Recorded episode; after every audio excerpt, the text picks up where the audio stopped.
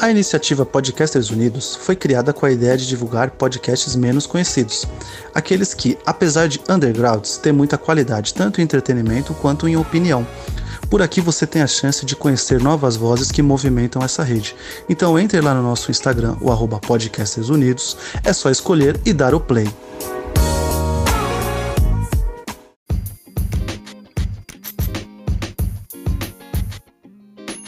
Olá, matriarcas! Tudo bem com vocês? Eu sou Antonielle e fala, meu espelho mágico, quem é mais bela do que eu? E a minha amiga Yasmin, mais uma vez, comigo por aqui. Olá, matriarcas, tudo bem? Espelho, espelho meu, seu, nosso. Eu lembro que quando eu era guriazinha, garotinha, eu adorava esse conto. E eu ficava pensando, o que pode vir do espelho? Então, estamos aqui hoje. Eu espero que vocês estejam todos lindos, seguros e com bem-estar, tocando alto. Isso mesmo, Yasmin. É uma coisa muito importante, a gente sempre preza pelo bem-estar do coleguinha, né? Então, é o que eu quero saber. Como é que vocês estão? Como é que você está aí, Yasmin? Qual que é a sua situação aí? Por aqui a gente tá numa semana de lockdown, aquele lockdown brasileiro, né? Tem coisa que tá aberta, tem loja com cadeira na frente dizendo estamos atendendo delivery, estamos atendendo, você passa e pega a sacolinha aqui na frente. Os funcionários estão tendo que trabalhar daquele jeito, né? O lockdown brasileiro. E você, como é que tá por aí? O que, que você me conta do da CRUSP? Bom, gente, aqui no CRUSP, aqui no Butantã, em São Paulo, por um lado, Antoniette, tem uma situação muito muito semelhante aí a você, a situação do lockdown. É, e aqui no, no Butantã eu vejo muitas lojas fechadas nesse mesma,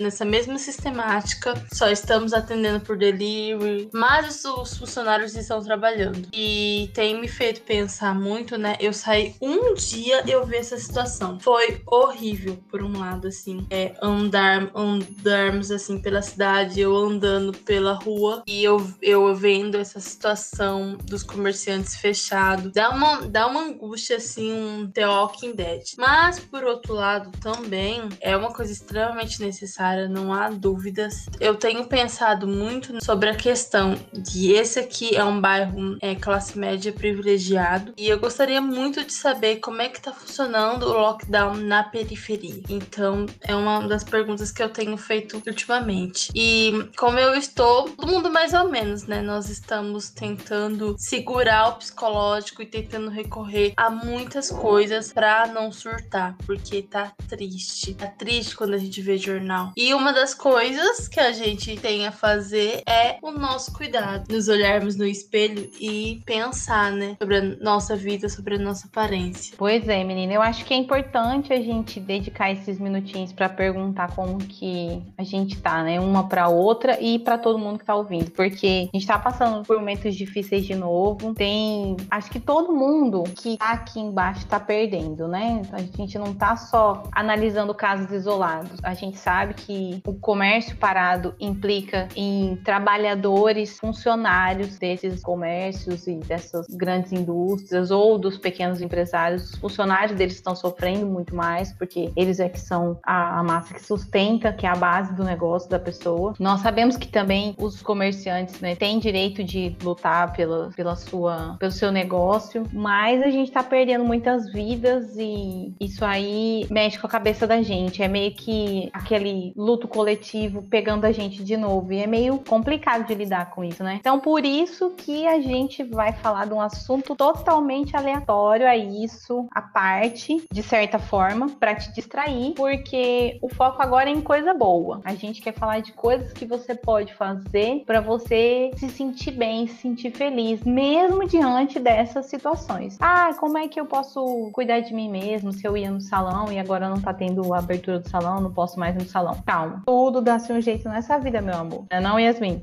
Com certeza, Antonielle, pra tudo dar-se o um jeito. Ainda mais, né, de uma forma tão prazerosa, tão benéfica, tanto pra nossa aparência quanto pro nosso estado mental, que é a rotina de autocuidado. Sobre isso que nós vamos falar hoje, né? E pra gente pensar um pouco sobre todas essas questões. E distrair também. A partir daqui, né, nós também queremos saber como é que é a rotina do autocuidado. Tá difícil o salão? É... Como é que vocês fazem? Não é, Antoniela? A gente vai querer compartilhar. E como a gente vem dizendo em vários episódios, estando em roda, mesmo que virtual e mesmo que longe, mas compartilhando e interagindo com todos vocês. É isso mesmo, gente. Bora animar essa conversa então. Vamos falar um pouco sobre o que a gente ouve falar que é autocuidado, né? Autocuidado é o quê? Coisa que você faz para se sentir feliz sozinho ou acompanhado. O que que você entende por autocuidado? O que que você gosta de fazer que simboliza amor próprio? Porque eu acho que o autocuidado está muito ligado à palavra amor próprio. Tem uma relação muito estreita aí entre esses dois significados. E a gente vai debandar aí por esses termos todos, vamos desbravar essa floresta de significados que a gente pode dar e de significados que são os reconhecidos socialmente como autocuidado. E vamos discutir isso daí, vamos meter a lenha, vamos tacar o pau. É, é gente, taca ali pau. Vamos pensar sobre. E, Antonella, isso que você disse faz muito sentido. Para mim, autocuidado também está totalmente relacionado a amor próprio. E pensar e desenvolver. E uma das coisas aqui que você falou agora que vai ser um ponto pra gente tocar é como a questão do autocuidado também é um desdobramento em grande parte do discurso feminista. Porque quando o feminismo ele entra em cena e ele é principalmente dito e introjetado pelas mulheres em várias situações sociais, né? Um desses desdobramentos é a relação com o amor próprio. E aí também surge a relação da importância do autocuidado. ultimamente, principalmente agora com a pandemia, nós estamos vendo esse discurso estando muito em voga. Sim, passou-se a ter uma atenção redobrada consigo mesmo, porque antes você tinha uma rotina externa com necessidades externas para esse autocuidado, que refletiam de forma diferente no que você reconhecia em si mesmo como amor próprio. Eu acredito que muitas pessoas tinham a, a busca por produtos específicos nas lojas, por tratamentos estéticos, e depois eu vou entrar nesses termos para a gente também reconhecer justamente esse desdobramento do feminismo dentro dessa questão do consumismo, né, dentro da pressão estética, como a Yasmin já trouxe essa, essa ideia. E hoje, com a pandemia, você não tem mais acesso a essas questões, a esses lugares, para você poder cuidar dessa sua beleza exterior e, ou da sua beleza interior também. Então, as pessoas passaram a se adaptar a fazer dentro de casa as coisas que elas faziam fora. E isso também mudou muito a forma como elas consomem os produtos relacionados à beleza, à estética, ao autocuidado. Isso, exatamente isso, Antonielli. E eu vou comentar aqui sua fala voltando com a pergunta. Pergunta bem nos peitos. é, o que qual, qual você acha que são os efeitos benéficos do autocuidado no cotidiano? Bom, os efeitos benéficos do autocuidado no cotidiano, para mim, são uma loucura, menina. Amado. Porque eu sou muito louca da cabeça, né? Eu, eu sou geminiana, então eu tenho dias em que eu tô virada no capeta, menina. E eu não quero fazer nada. Aí eu não quero lavar o cabelo, não quero tomar banho. Tem dia assim que eu durmo sem tomar banho. Depois eu troco tudo os lençóis que eu fico com nojo de mim mesmo. Ai, sua porca. Eu mesmo me xingando. É, é um conflito aqui, esse bando de personalidade. Ai, meu Deus. E aí, mas assim, tem dias em que eu acordo que eu falo, hoje eu vou me dar um banho de beleza. E é exatamente isso que eu falei. Eu senti na pele essa mudança de consumo da minha pessoa com relação ao que era ritual de autocuidado antes para o que é ritual de autocuidado agora. Eu tô falando só nos termos assim, de rituaizinhos. Mas coisas Sim. que não mudaram, né? Assim, eu acho que coisas que não mudaram para mim foi. Eu gosto muito de quando eu termino de limpar casa, eu faço algumas coisas por mim e, e tudo mais. Eu, eu gosto de, ah, limpei toda a casa, fiz aquela faxina, eu tomo um super banho, deixo uma máscara ali no cabelo enquanto eu tô me depilando, sabe? Fazendo um, uma esfoliação do rosto, uma coisa assim. E aí depois eu saio plena, boto o meu hobby maravilhoso vermelho, entendeu? Amor. E ai, menina, linda, poderosa, riquíssima, querida. E coloco um vinho na taça e falo, agora eu vou me sentar. Se eu estiver muito cansada, eu costumo ou pedir comida, que recentemente eu tenho até voltado a pedir, mas no começo eu não pedia. Eu simplesmente, tipo, quentava o que tinha do almoço, entendeu? Porque a gente tem isso aqui, a gente não joga comida fora em casa de jeito nenhum. Ou então eu fazia uma pipoca, que é algo bem breve. Se eu não tivesse tão cansada, o que, que eu fazia? Fazia um prato para mim, fazia uma mesa para mim, botava o vinho, o prato ali, os talheres, sabe? Todo aquele truque belíssima, porque eu merecia aquilo no fim do dia, você entendeu? Eu me sentia bem dessa forma, me presenteando. E todo mundo acho que gosta, né, de fazer isso. Eu super entendo. Na hora você tava falando, eu tava aqui rindo, né? E, e pensando assim, é, ela limpa a casa e depois cuida de si porque reconhece que merece. E merece mesmo. Todas nós merecemos é, isso. E tem uma coisa que eu tenho falado muito também, que nós todas e todos e todes merecemos os pequenos mimos do cotidiano.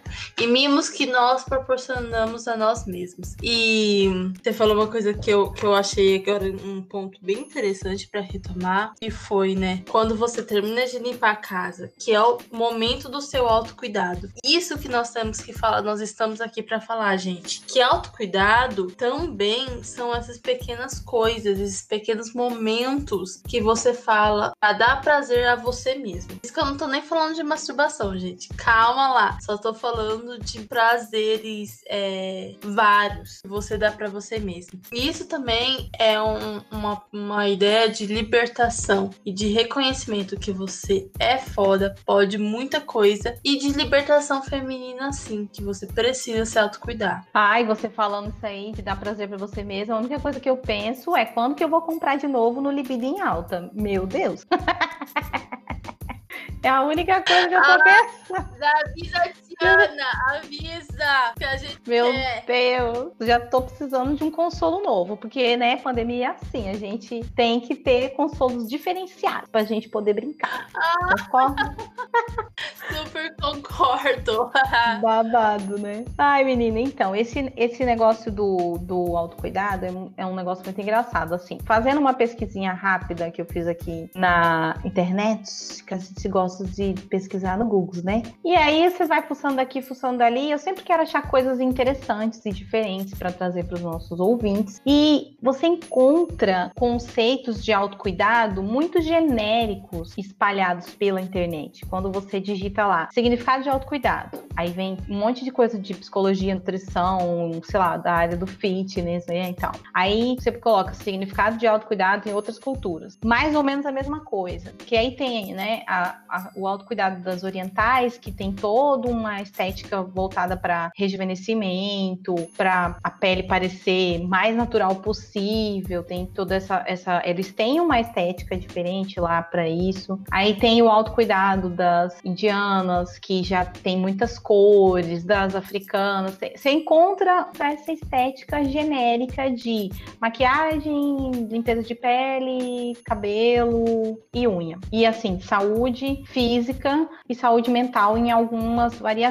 Eu acho que um conceito que eu encontrei aqui no dicionário mesmo, falando o que, que é autocuidado, eu gostei dessa definição para a gente utilizar para a vida, que é um conjunto de ações realizadas individualmente com vista à preservação da saúde e ou prevenção de doença. Então, para mim, fica muito claro que ele está falando da sua saúde física e mental, que você pode achar o seu jeito melhor de fazer isso. É muito importante importante que a gente é, respeite o jeito do outro, a opção do outro de se cuidar, né? Então, muitas vezes, o que é bom para você não é bom para mim. Tem gente que é o louco da academia, vai de manhã e vai à tarde. E aí fica igual aquele o culto dos crossfiteiros, né? Ah, tem que fazer, tem que fazer, tem que fazer. né, menino? Mas é, eu, eu, quando eu fazia Muay Thai, quando eu comecei a fazer Muay Thai, eu achei tão legal que eu ficava falando pra todo mundo: vamos fazer, gente, vamos fazer. Nossa, eu convenci um monte de amiga minha a fazer aula experimental. E assim, e aí elas ficavam super sem graças, porque eu sou muito empolgada, e falavam assim: olha, eu não gostei muito desse negócio aí, não, hein? Até teve um amigo ou outro que falou, sabe? Porque, né, não é um negócio para todo mundo, é um tipo de atividade física que você sentiu afinidade. Hoje eu penso isso, assim, eu faço, fazia, né, que hoje eu tô paradíssima, eu não tô fazendo nada causa da pandemia. Quando eu fazia Muay Thai, eu fazia porque eu me divertia fazendo. Comecei a fazer dança do ventre também achei divertidíssimo. Então era uma coisa que eu gostava de fazer porque era divertido. Vinha o benefício da saúde física e mental com essa diversão que rolava primeiro. Eu acho que a gente tem, tem que ter essa dimensão sobre o autocuidado que serve para cada um é diferente. E não tem a ver com vaidade ou narcisismo. Tem a ver com aquilo que faz bem para você. Às vezes você gosta de só fazer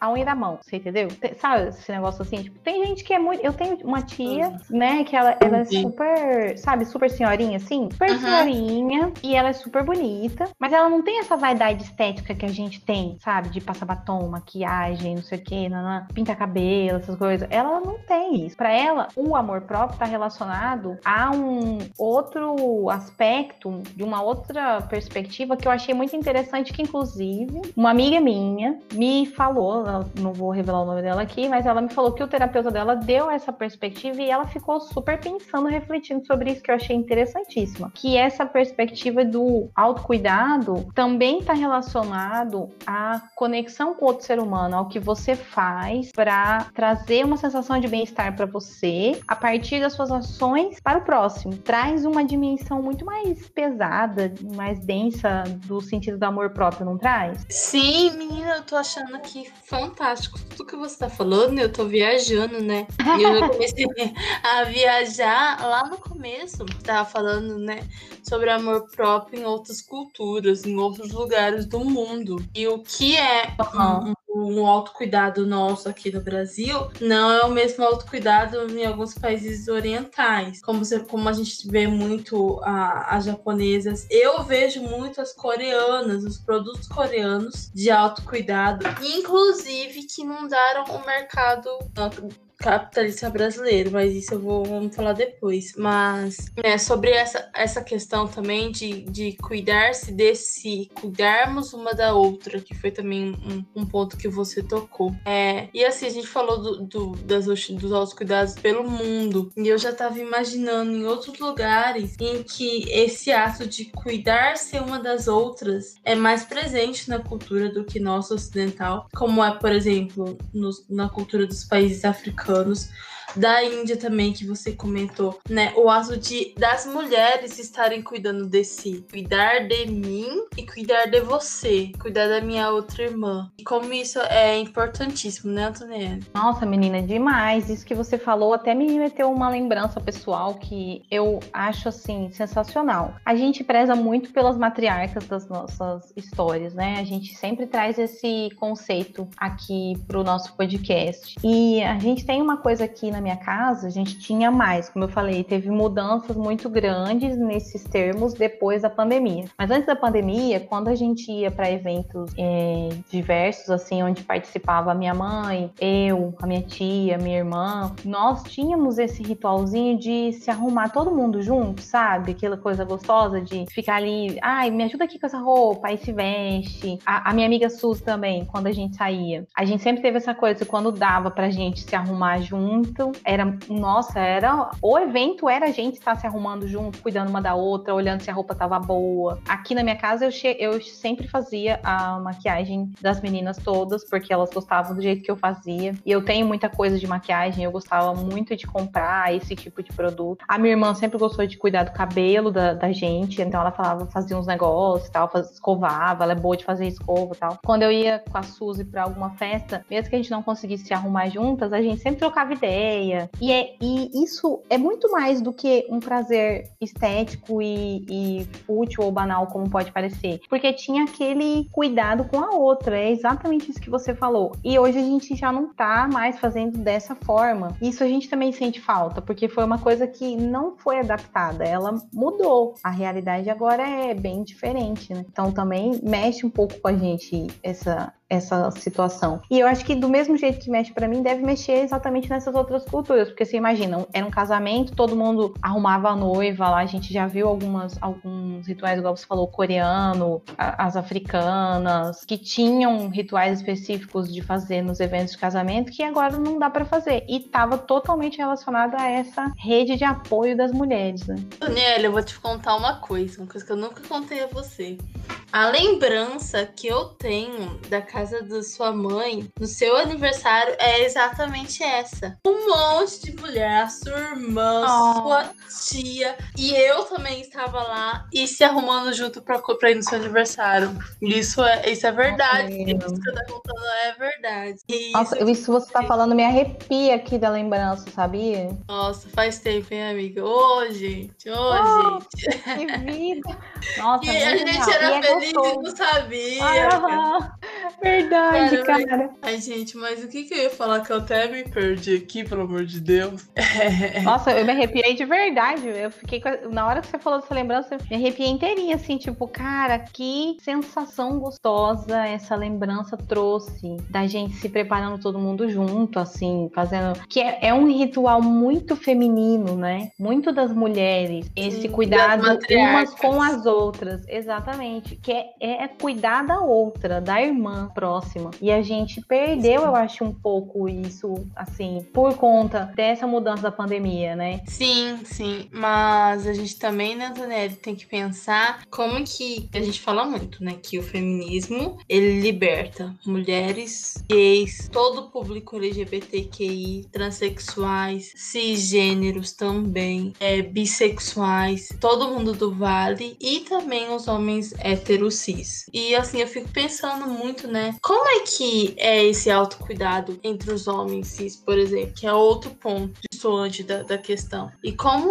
é isso também é importante pensando no, no público LGBTQI? O que, que você acha? Com certeza é um ponto que a gente vai ter dificuldade de falar, né? E a gente quer saber dos nossos ouvintes. Como é que é para você esse ritual de autocuidado? Como ele era antes da pandemia e como ele ficou agora? Porque nós temos ouvintes de todos os tipos, todas as, as categorias, gêneros e todos os encaixes possíveis na, na realidade do mundo. E todas as comunidades também a gente tem que lembrar sempre do recorte social, né? Questões de privilégio também estão muito relacionadas aí nessa nossa fala. Nós, como mulheres brancas, cis, com uma condição financeira é, como a gente tem aí, que não está passando por necessidades específicas nesse momento de nossas vidas, a gente tem essa facilidade de ter roupa, ter sapato, ter as maquiagens, as coisas, mas a gente também não pode esquecer das manas e de, de todos os outros que não têm esses privilégios. Como é que é para você? Como é que era a sua vida antes e depois? Eu acho que cada um vai ter uma experiência diferente relacionada a isso. Às vezes, para algumas pessoas, o autocuidado pode ser simplesmente acordar e poder tomar um banho, poder ter água em casa para sair cheiroso de casa, tomar um banho, né, limpo e, e passar um shampoo, um desodorante. Isso é o ápice da, da, do que o recorte social permite para a vida dessa pessoa no momento. Então a gente também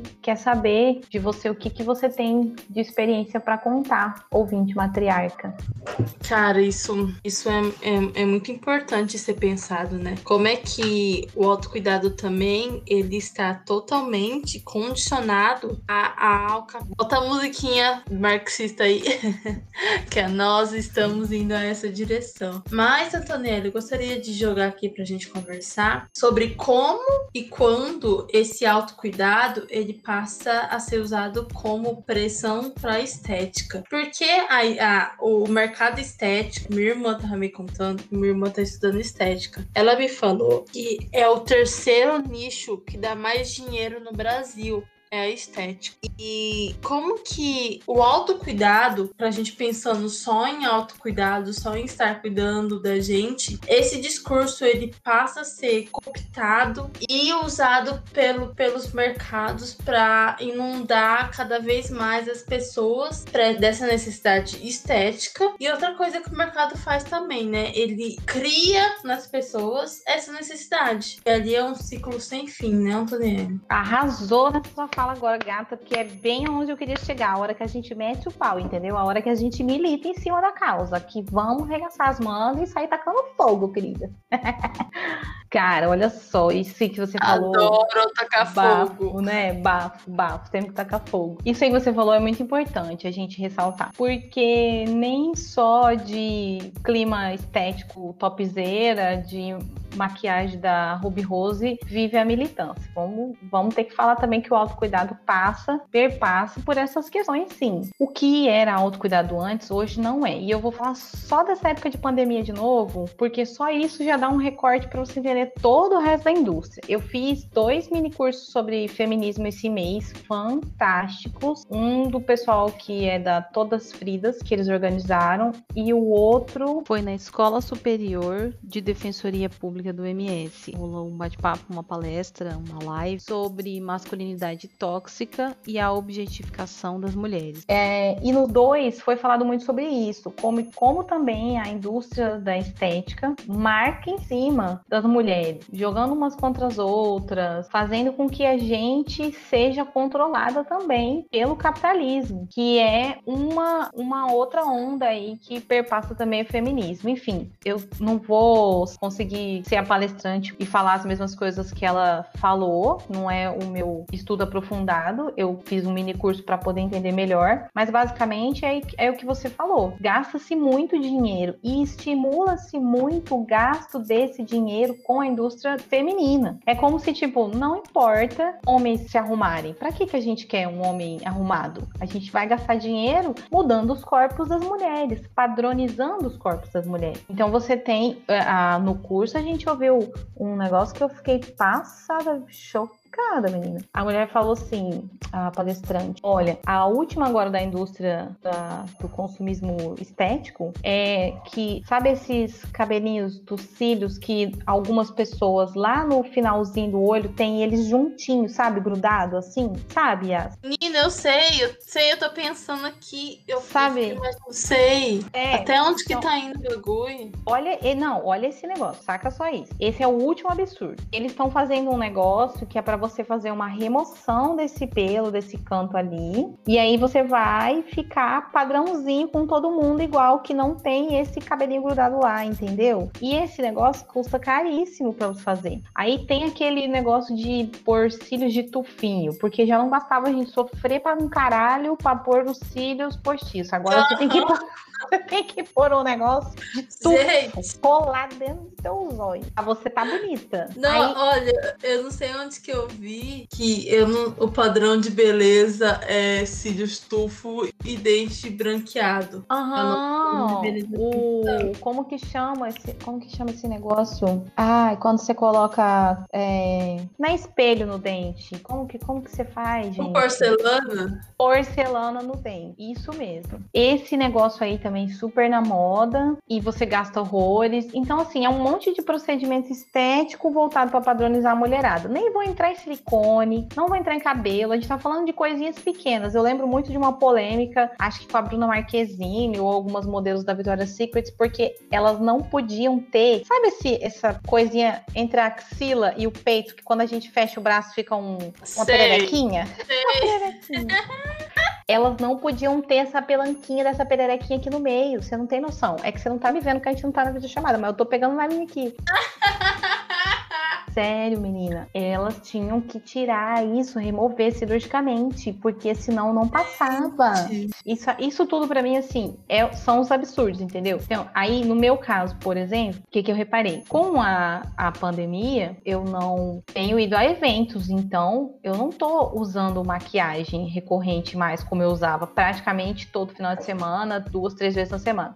E aí, as minhas maquiagens estão ficando, eu não tô comprando mais maquiagem de ninguém, e você vê que tem, cresceu o número de mulheres que faziam venda desses produtos é, correndo atrás, tentando vender, coitadas, porque elas eram empreendedoras desse ramo, e você também tem que pensar que elas estão representando uma grande indústria, então elas não são o topo da pirâmide, elas estão tentando fazer o corre delas. E aí elas estão ali, né, fazendo, fazendo o corre delas, e assim, é muito triste você ver a dificuldade, porque eu era uma pessoa que consumia bastante e agora eu não consumo mais esse tipo de produto. Eu tenho uma consciência ecológica diferente, Infelizmente, hoje, o ecossocialismo me pegou de jeito e eu tenho tentado ao máximo ser assim. Então, eu não tô mais pintando o cabelo, eu não pinto a unha mais, eu tenho é, tentado usar os absorventes ecológicos, né? Formas para você cuidar de você mesma sem agredir o ecossistema, a natureza. Então, tudo isso mudou muito. Que coisa, né? E voltando no que você já falou, nós somos diferentes, nós somos pessoas diferentes. Então, às vezes, o que é autocuidado para mim, o que eu faço é completamente diferente do que você faz, né? Exatamente. E olha só, o que a gente tá falando aqui é apenas de uma para outra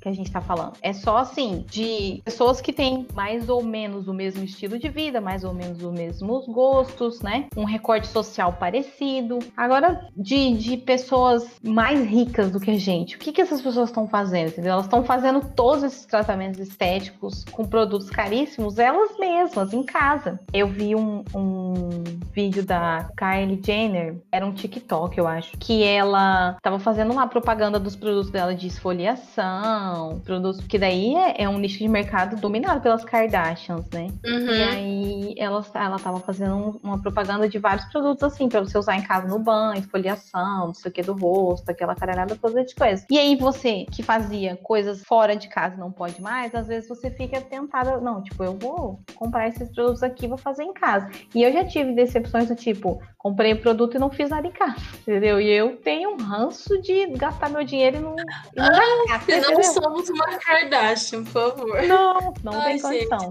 Mas é né, nesse sentido, né? Eu vou contar uma historinha aqui. E eu, eu não sou uma pessoa de usar maquiagem, muita, né? Só, só básico do básico. Eu sou muito preguiçosona. Eu sou preguiçosa de ficar fazendo maquiagem, acho muito demorado. Eu fico irritada, mas eu gosto muito de fazer coisas que me parecem permanentes. Menina, quando eu vim morar em São Paulo, eu moro aqui tem dois anos e meio, mais ou menos, né, gente? Quando eu vim morar em São Paulo, eu fiquei quase louca com o tanto de promoção de tratamento estético. Porque aqui em São Paulo, o mercado estético é muito aquecido. E aí, o que eu recebia de voucher, de assim, você ganhou três sessões de depilação a laser. Ah, você ganhou uma sessão de drenagem linfática. Tudo o que eles fazem para captar cliente. Igual você disse, né? Essas pessoas trabalhadoras, elas não elas só são trabalhadoras. A gente tem que criticar e pensar a posição dos caras que estão no topo da, da pirâmide. Mas eu fiquei assim quase doida e eu acabei gastando um dinheiro que eu não tinha,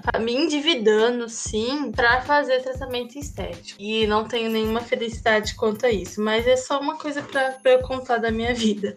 Mas assim, né, a gente tá falando do que, do que faz no dia a dia, o que faz no cotidiano. Fora essas doideiras aí que eu tive em momentos de surto, é, eu gosto muito de fazer skincare. E hoje eu tento fazer o skincare com produtos bem baratos, com produtos mais acessíveis. Porque não tá fácil, gente. Não tá fácil o negócio.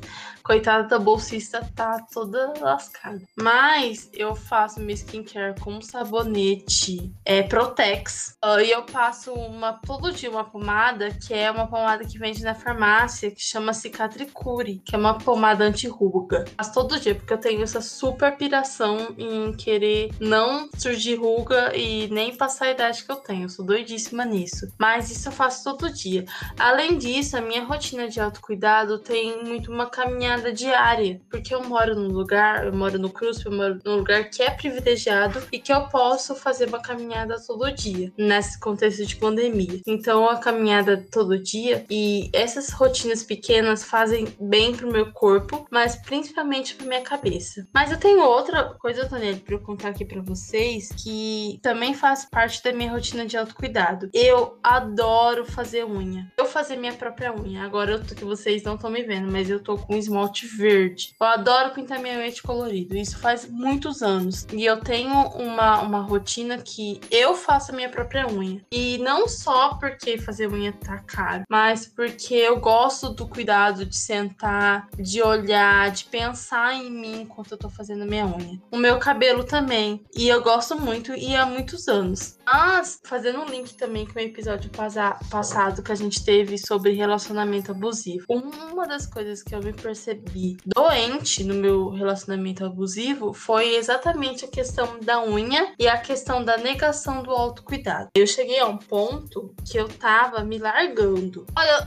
oxe, Maria, você é daquela vem história. Mas eu vou falar só, vou falar duas coisas. Primeiro eu vou falar das unhas, depois eu falo a, a história da sobrancelha. Mas Eita. eu estava me largando e aí eu percebi que aí o que que eu fiz, né? Eu adoro fazer unha, mas eu fiquei uns meses ali sem pintar unha. Eu juntei todos os meus esmaltes e minhas coisas e joguei fora, num ato de muita raiva, um movimento de muita raiva mesmo. Mas foi o ápice do, do, do meu do meu transtorno abusivo e hoje eu percebo que era uma um, o largar, deixar o autocuidado estava sendo um reflexo do, do meu abuso psicológico. Agora, Antoniera, eu tenho uma história para contar que você vai rir muito. Eu acho que né, você não chegou a ver eu pintando a sobrancelha? Você chegou? Pintando a sobrancelha, não. Ah, e eu vou fazendo também o link do que, eu, do que a gente tava falando também das modinhas, né? Das modinhas, das modas coreanas. Olha aí, as modinhas coreanas. Tava lá, louquíssima, doidona, em transtorno de ansiedades.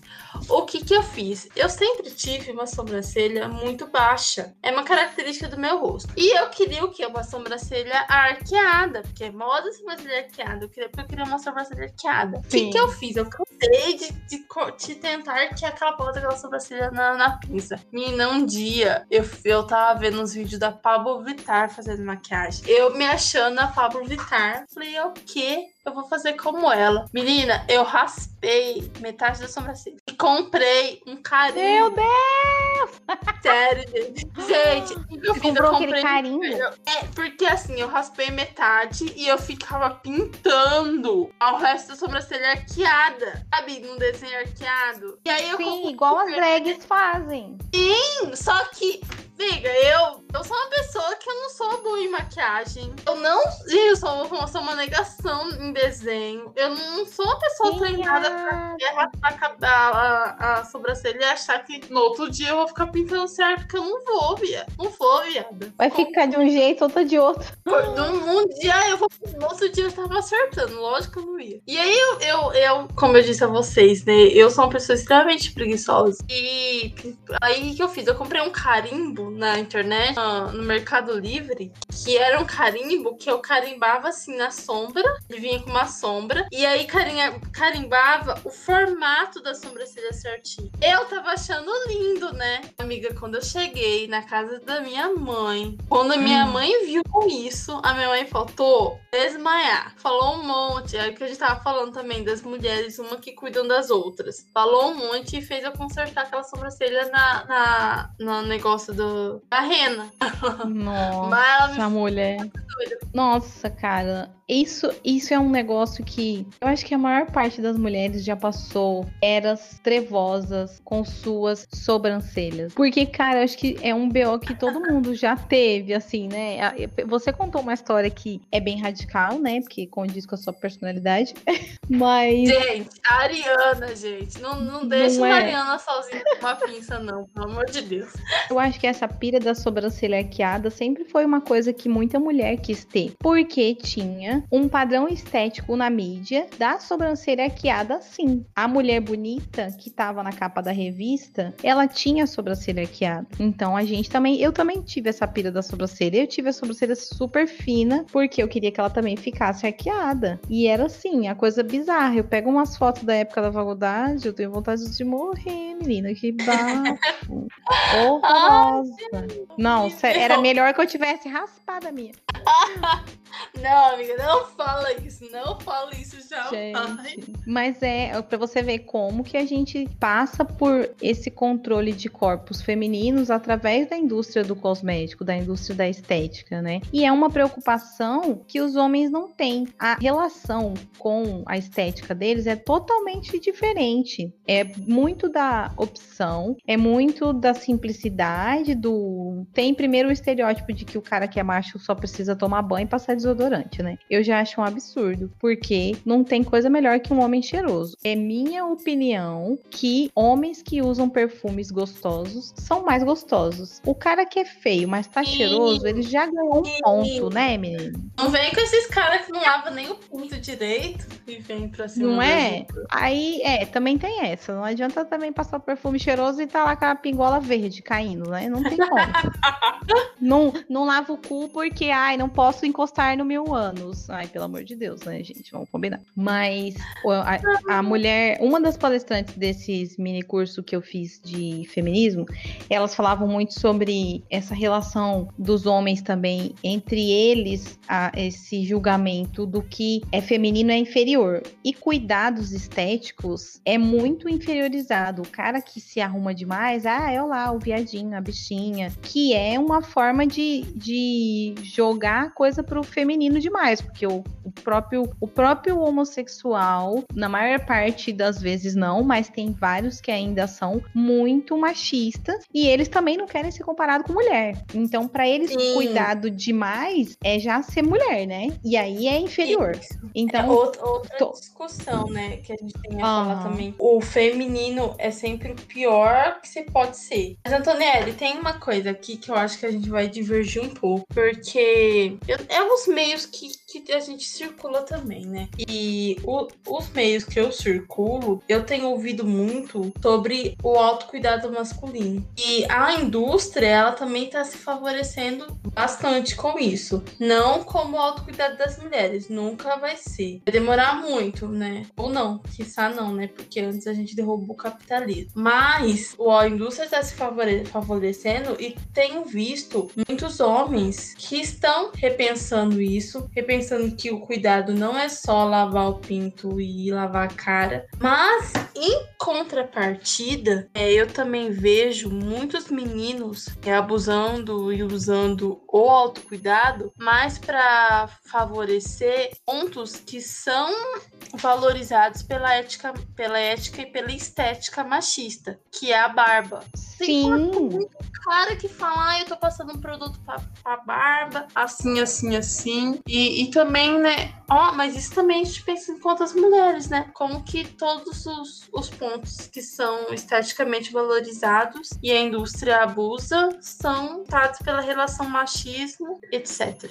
É, menina, chega a dar até raiva, né? Porque a verdade é essa mesmo, assim, eles caminharam muito desde que iniciou-se a discussão do que era metrosexual. Até fiz uma pesquisinha rápida também aqui no amigo Google. Tudo que aparece do significado desse conceito é lá de 2013, 2014. Hoje você nem ouve mais os homens falando esse termo, porque antes era assim, eles tinham tanto medo de ser taxados de gays se eles se cuidassem, tivessem vaidade com os seus corpos, com a sua estética, passassem algum tipo de creme no rosto, qualquer coisa assim, fizesse a unha, que eles tinham que dar esse nome metrosexual para estar tá em uma outra categoria, sabe? É uma preocupação assim extrema com isso. E aí isso que você falou é muito real. O, a indústria masculina da estética, ela tá voltada para coisas que vão acentuar o másculo, que vão mostrar o quanto aquele cara é barbudo. Hoje é o padrão. Eu seguia uma página, acho que no Insta uma vez, que era galãs feios. E eles tinham sempre umas fotos muito engraçadas que era assim. O,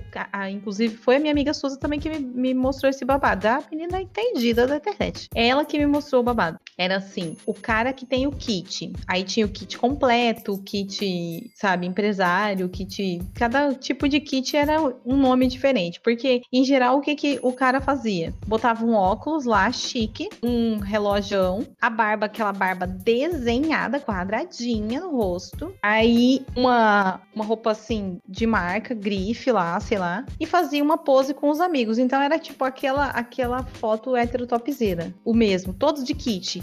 E aí, o cara, aquele cara, aquele mesmo cara. Você já imaginou alguns caras com kit? Sim, aí, eu tô né? já imaginando a coisa. Passou na tua cabeça. Aí o cara, ele sem aquilo tudo lá, ele era só mais um cara na fila do pão, entendeu? Então ele não ia ser mais aceito naquele grupo dele se ele também não cuidasse dessas coisas. Ixi, geral começou a ter, a tomar os medicamentos para crescer bastante barba, passar minoxidil, que eu acho que é o nome desse do remédio é, que faz crescer crescer barba. Eu, eu entendo, assim, aqui fazendo uma ressalva, né? Antes que a gente já seja mais malhada do que Judas, apesar da gente estar tá na semana de Páscoa. ah, né? O cara que tem a vaidade, não tem problema nenhum, a gente não tá malhando essa pessoa. E também não estamos malhando a pessoa que não tem essa questão toda acentuada com a vaidade. Por quê? O negócio é quando você usa isso para controlar um corpo feminino. É aí que tá o problema. O cara que é vaidoso demais assim, que tem essa, essa preocupação com a estética masculina demais, é o mesmo cara que, em geral, vai estar tá preocupado se a mina também tá fazendo depilação a laser, se a mina isso. também tá fazendo procedimentos estéticos tão exorbitantes quanto os dele para parecer padrão como ele. E o cara que é o oposto, aquele cara que a gente falou assim que, ai, o sinônimo do macho é só tomar banho e passar desodorante. Mal lava o cu, mal lava o pinto. Esse cara, muitas vezes também, acha que mulher para ser mulher tem que ter o cabelo comprido, tem que pintar, tem que fazer a unha da mão, tem que fazer a unha do pé, tem que ter o pé lixadinho, tem que ter, sabe? Tem que ter ou tem que ter. E aí, aí que fica a nossa crítica. Então, se é uma questão de gosto pessoal e você não interfere no controle do corpo feminino, aí tá ótimo, tudo bem, vai viver sua vida, vai ser feliz. Eu não tenho nada que ver com o corpo do outro. Quando a pessoa pergunta para mim assim, ai, né, na minha relação atual, ele me pergunta às vezes, ai, você acha que esse boné fica legal? E eu falo a minha opinião, ai, gostei mais desse, gostei mais daquele. Mas eu não vou ficar falando pra ele, ah, não, homem para mim tem que ter a barba. Eu gosto de homem com barba, eu acho mais bonito, com certeza, mas eu não vou ficar falando pra ele, ó, você tem que deixar a barba crescer, né, pra você ficar bonito, entendeu? Então, é, é, é nisso que a gente tá tocando. Mas é, é, eu sempre critico a indústria do consumismo, os grandes conglomerados aí que exploram esse controle dos corpos. Sim, menina, eu super entendo essa, essa questão do, do, do controle, né, que você falou, eu assim embaixo em tudo. E tem uma questão também, né? Eu acho que você encontrou sobre metrosexualismo na internet, sobre a relação do metrosexual, reportagens mais antigas, porque eu tô me arriscando dizer aqui, Antonielli, que o metrosexual caiu um pouco de moda. Porque agora a moda é, é o que a indústria também tá colocando, é o homem que ele tem semelhanças com o cara barbudão, o cara neandertal. Ele vai ter essas semelhanças. Então, e inclusive usa muitos produtos de beleza para manter isso. Que é a que a gente fala também dos Faria Alarmes lá, que é a galera que parece que, que, que não tem dinheiro, mas a gente sabe que a roupa deles, que parece que é de brechó, é mais cara do que uma roupa que a, que a gente, que gente normal usa, sabe? Então, eu acho que também tem que se pensar nisso. Só uma curiosidade aqui. Nossa, eu achei muito interessante. Eu só não consegui entender esse termo que você usou. Faria? Faria o quê? Eu não consegui Ai, entender. Ai, menina, outra conversa. Os Faria Limers. São os mesmos da burguesia roots? Porque... Não, não, não. A burguesia... Aqui, a burguesia roots e os Faria Alarmes, né? A burguesia roots, a gente fala que a galera que tem dinheiro e que quer... Que são playboy, mas que quer pagar, fazer co cosplay de root, de paz e amor, de reggae, até o cosplay do pobre. Os Faria Alarmes é que, assim, aqui em São Paulo tem a Avenida Faria Lima, que é uma avenida que tem muitas empresas, muitos, muitos escritórios de marketing. É uma avenida carésima e babadeira. Mas tem uma galera jovem que trabalha nessa, nessa avenida que passa também a introjetar, parece que uma cultura da galera que trabalha nessa avenida. E saiu uma reportagem na Veja, se eu não me engano, que chama Quem são os Faria Limers? Que é uma galera que ganha muito bem, e vai ouvir música cult, mas que fica andando na Faria Lima com aqueles patinete da, do Itaú que é pago, que, que é uma galera que tem dinheiro, sabe? Que, se, que a gente que se veste muito bem também. E é uma é essa galera que trabalha nesse mercado financeiro localizado na Faria Lima. É uma outra compro, com, composição, Tanieri, que a gente pode pensar para um episódio futuro, mas é falando desses círculos que a gente vê nas nossas cidades. Porque no, no, no mesmo contexto a gente tem os Faria Limers, essa galera que tem dinheiro, a gente tem também esses vários trabalhadores precarizados do Uber, do iFood, que andam nesse mesmo contexto,